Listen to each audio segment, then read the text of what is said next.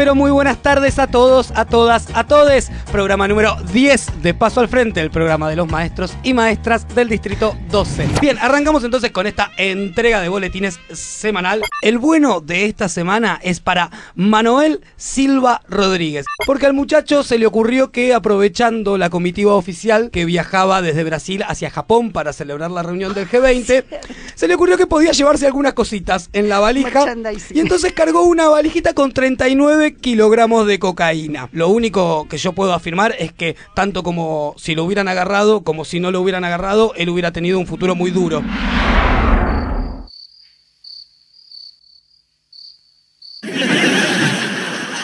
Eh, así que el bueno de esta semana, Manuel Silva Rodríguez, es tuyo. ¿Qué quiere que le diga? Lleva un bueno. Otra cosa no le puedo poner.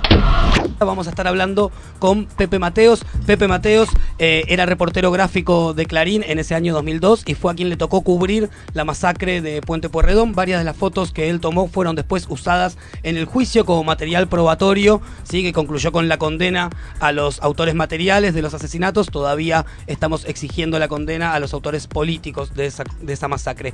Pepe, ¿nos estás escuchando? Sí, sí, ¿qué tal?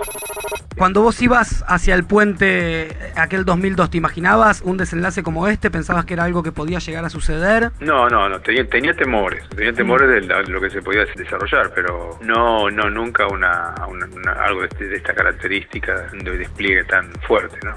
La pregunta era sí. del, del miércoles, que sabemos que estuviste allí también cubriendo. Sí, la verdad que me, me fui con mucha bronca, ¿viste? lo del Contanos miércoles, brevemente porque- por qué, Pepe. Y porque esa valla, esa super valla es un insulto, es un insulto, es un insulto al pueblo. Estamos con los chicos y las chicas Del del, Cortázar, Cortázar, sí. exactamente. Todos ellos participan del programa Jóvenes, trajeron su propia hinchada, ¿escuchás? Que los aplauden.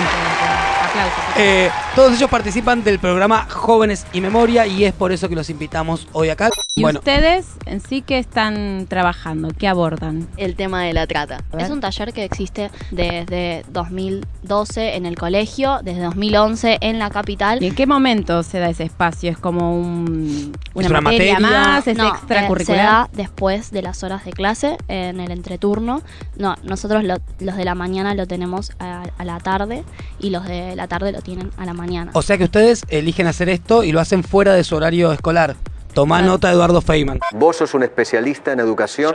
Nosotros nos juntamos una vez por semana y vamos llevando distintas investigaciones personales de cada uno una a una. Después cuando nos, nos encontramos vamos haciendo un recapítulo, recapitulamos qué tiene cada uno y en realidad tiene distintos procesos este, este taller.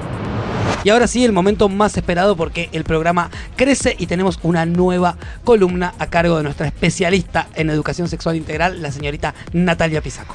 Bueno, buenas tardes, qué nervios. Bueno, la idea de esta columna es empezar a compartir material para trabajadores y en las aulas y también para nosotras las maestras. El que traje hoy es la recomendación de un libro que se llama Yo Nena, Yo Princesa, Luana, la niña que eligió su propio nombre. Eh, Luana es la primera niña trans que consiguió la adecuación de su DNI. ¿Sí? Cuando nació tenía pene y testículos, eh, por lo cual le asignaron el sexo masculino, pero su identidad de género es femenina, por lo tanto logró la adecuación de su DNI. Siempre diversos hasta el viernes que viene. Paso al frente, viernes de 18 a 19 por Radio Presente.